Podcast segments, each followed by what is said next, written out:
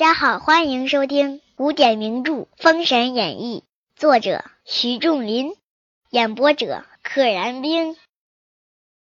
第一百回，武王封列国诸侯。话说子牙斩了两个佞臣，附近封神台，拍案大呼曰：“秦福神，百剑，快领飞廉、恶来、魂魄至坛前受封。”这俩人也要被封。不一时，只见青福神用幡引飞廉、恶来至坛下。跪听宣读敕命。子牙曰：“今奉太上元始敕命，而飞廉、恶来生前甘心奸佞，败国亡君，偷生苟免，特敕封尔为冰消瓦解之神，汝其亲此。冰消瓦解之神。”飞廉、恶来听罢封号，叩首谢恩。出坛去了，这是个什么神呢？冰消瓦解，那就是管理着自然界的这个冰融化吗？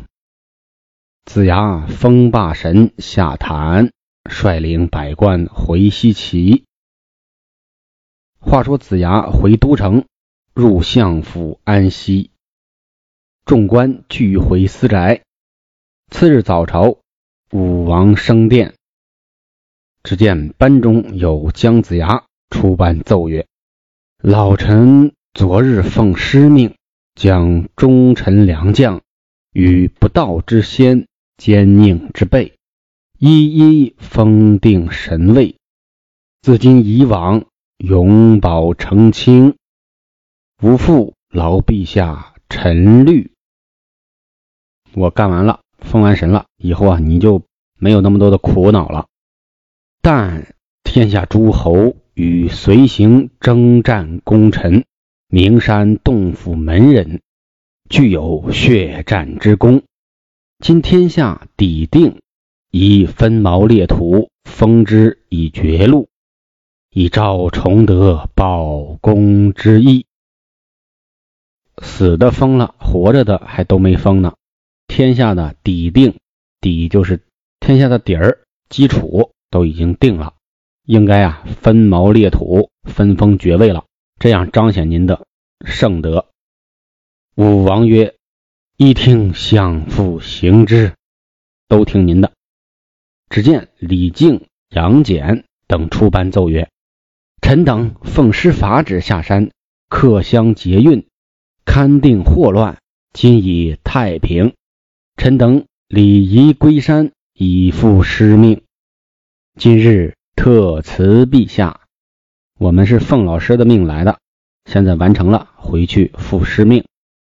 武王曰：“朕欲强留亲等，恐违素志，今免从亲情。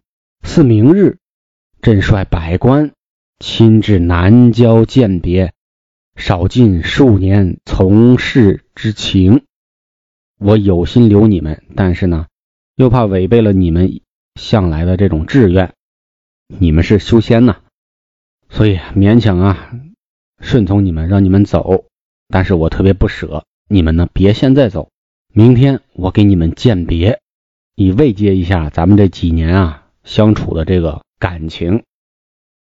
李靖等谢恩平身，众官无不凄恻，凄然恻隐，就是伤怀，不高兴。郁闷、悲伤，子牙也不胜惨凄，凄凄惨惨惨凄。巨歌散朝。次日，武王并众官来至南郊，为李靖等送行。武王用手挽住，挽着胳膊，不觉泪下。李靖等谓之曰：“安慰他，陛下当善保天和。”则臣等不胜庆幸，似他日再图相误可也。啊，您保重龙体，当善保天和。天和就是别让你身体内啊出现紊乱，要像周天一样运行调和。您别哭了，我们呢来帮您也是非常的非常愉快、非常幸福的一段旅程。等到哪天我们再来相晤，晤是会晤的晤，两个国家领导人会晤，这是相晤，就是相聚的意思。武王不得已，方肯放行。后来，李靖、金吒、木吒、哪吒、杨戬、韦护、雷震子，此七人俱是肉身成圣。什么叫肉身成圣？就是没死就能成为神仙。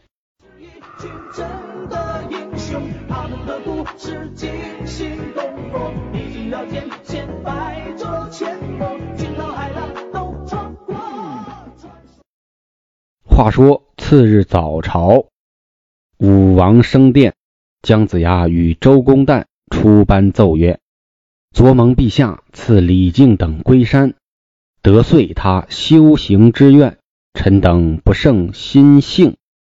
好，你放他们回山里修行，哎，遂了他们修行的这种愿望。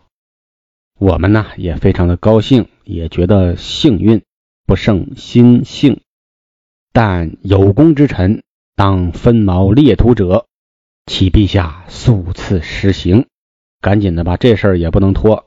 神仙们好说理，这些诸侯们有的可能不好说理。你不给他分封利益，他可能会起异心呐、武王曰：“所有分封一致，亦如相父、玉帝所议施行。”周公旦是武王姬发的弟弟，是一个大贤者，周朝有名的丞相。子牙与周公旦谢恩出殿，条议分封遗嘱，并位赐，上请武王裁定。哎，两个人分条写出来，分封谁做什么位置，哎，有什么礼数。写完了之后呢，请武王裁定。次日，武王登宝殿，命玉帝周公旦于金殿上唱名册封。